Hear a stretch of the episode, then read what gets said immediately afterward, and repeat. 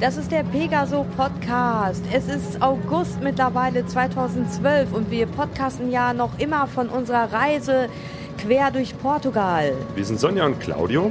Wir sind äh, vom Norden bis in den Süden Portugals gefahren und sind jetzt an der Küste entlang, wieder ein Stück Richtung oben, Richtung Norden äh, bis Lissabon und fahren jetzt gerade mit der Fähre rüber. Wir sind ähm, an der Costa da Galé an diesem Strand entlang gefahren, haben versteinerte Dünen gesehen und fahren jetzt äh, rüber nach Setúbal. Pegaso Podcast. Expeditionen mit den Ohren. Auf pegasoreise.de.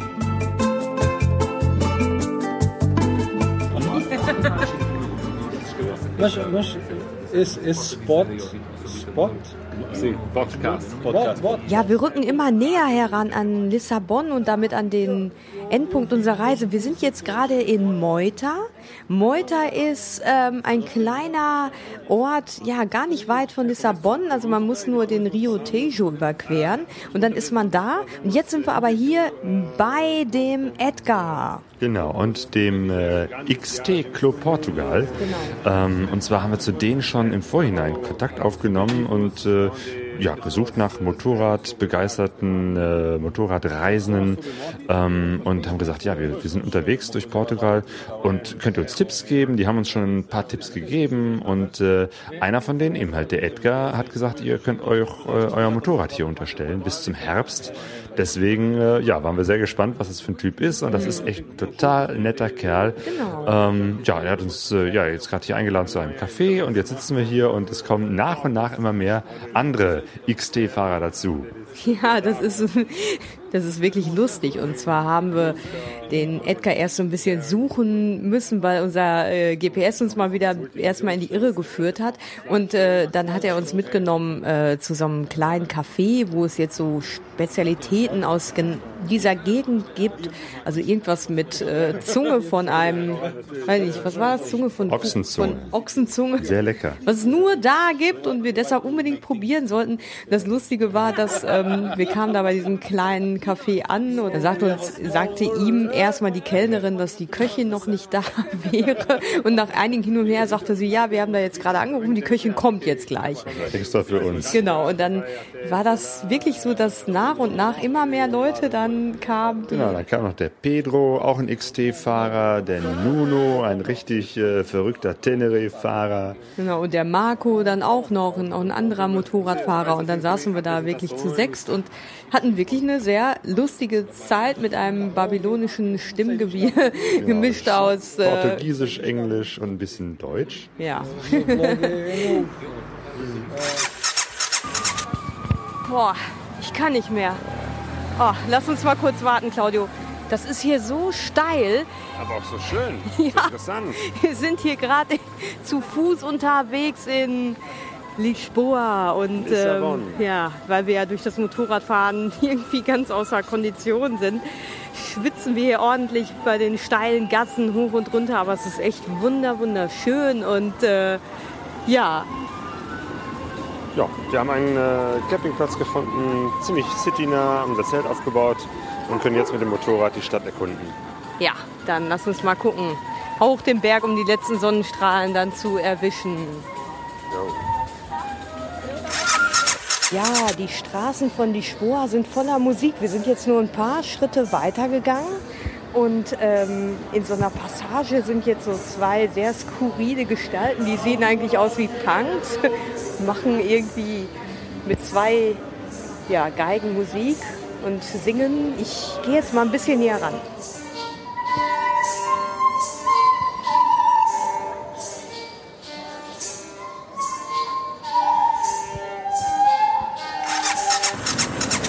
Ja, wir stehen jetzt hier vor der deutschen Botschaft in Lisboa, weil ich Trottel habe meinen Personalausweis in Portugal verloren. Irgendwo hier in, auf den Campingplätzen muss man äh, meistens äh, beide oder einen Ausweis vorzeigen und oft war es wie gesagt nur einer und auf irgendeinen dieser Campingplätze muss ich meinen Personalausweis halt verloren haben und äh, dachten wir, ach, ist kein Problem, ne? Ja, komm schon irgendwie so durch und jetzt ist Claudio halt eingefallen. Ja, wir fliegen ja mit dem Flugzeug zurück. Wir lassen unser Motorrad ja hier in Portugal Ähm, aber fliegen ohne Ausweis, ohne irgendein Dokument, wo man sich ausweisen kann, da Ja. kommt man nicht, äh, kommt Ja. nicht in den Flug rein. Ich habe gerade nochmal telefoniert mit Ja. denen, das ist keine Chance. Wir brauchen Ja. ein Ersatzdokument von der deutschen Botschaft. Genau, ich war noch nie in einer Bo deutschen Botschaft. Ich bin jetzt so ein bisschen aufgeregt, weil ich nicht weiß, äh, was uns da erwartet. Eigentlich wollten wir jetzt zum Fischmarkt fahren und äh, schöne Fotos machen.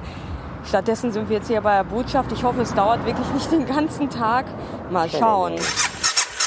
So ein Kack, jetzt kriegen wir kein Ersatzdokument auf die Schnelle in der deutschen. Botschaft. Weil wir natürlich wie immer zu spät sind. So ein Mist.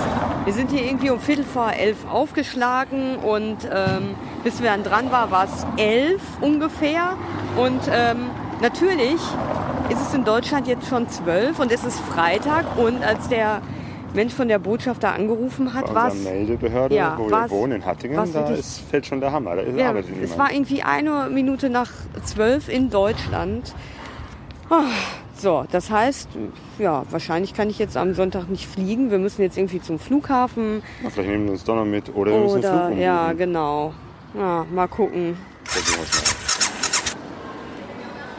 Oh, ich bin total erleichtert. Problem gelöst. Genau, ich kann am Sonntag ganz normal, wie geplant, aus Portugal ausreisen. Obwohl es hätte auch was noch was länger hier zu bleiben, oder? Genau, in den letzten zwei Stunden bin ich echt total durch alle Höhen und Tiefen gegangen, weil, ähm, das muss man jetzt mal so ein bisschen erzählen. Und zwar sind wir ja zur Botschaft gegangen und es war laut portugiesischer Zeit kurz vor elf und wir dachten, ja gut, das kriegen wir schon irgendwie geklärt. Und ähm, ja, in diesem Hochsicherheitstakt, wir mussten uns ja erstmal praktisch ähm, alles ablegen. Wir wurden untersucht mit Metalldetektor und dann durften wir endlich in den Wartesaal, kamen auch schnell ran. War Ja, Schon kurz nach elf. Genau, und dann sagte der nette Mitarbeiter auf einmal, ja, sorry, mir sind die Hände gebunden, weil euer ähm, ja, Amt, Meldeamt, hat jetzt gerade vor zwei Minuten zugemacht. Da Weil geht es in gar nichts Deutschland mehr. Ah, schon 12 Uhr ist und äh, 12 Uhr mittags ja. in Deutschland, da ist nichts mehr in der Amtsstube. Das heißt, er konnte nicht mehr da anrufen in Hattingen und von daher konnten wir auch die Dokumente nicht bekommen. Und ich hatte mich so, Ja, so geärgert, weil ich dachte, Mensch, wären wir mal gestern. Oh Mann, nee. Ja, und dann haben wir gedacht, okay, was machen wir jetzt? Auf zum Flughafen. Wir versuchen jetzt irgendwie das nochmal da zu regeln.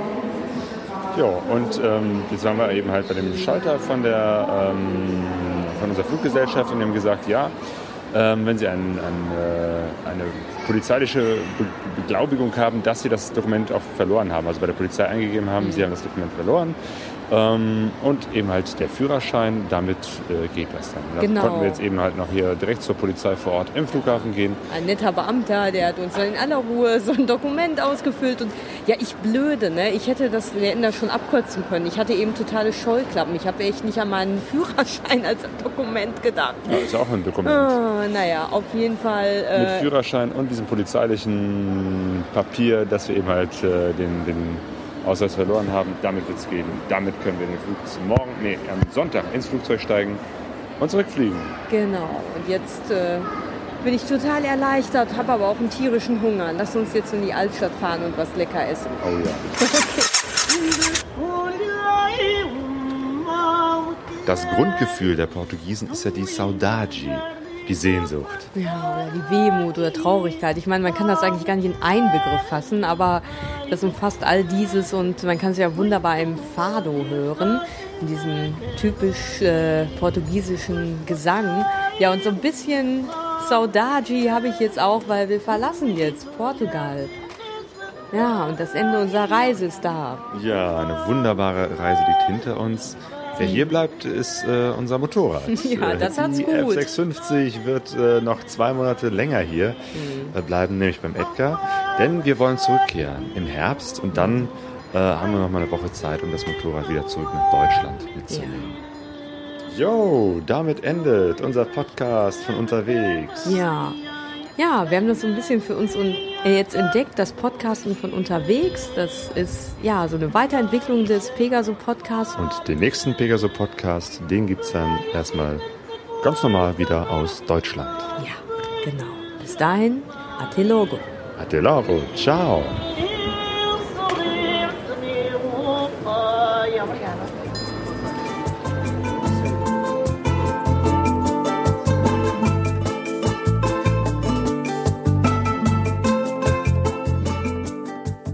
pegasoreise.de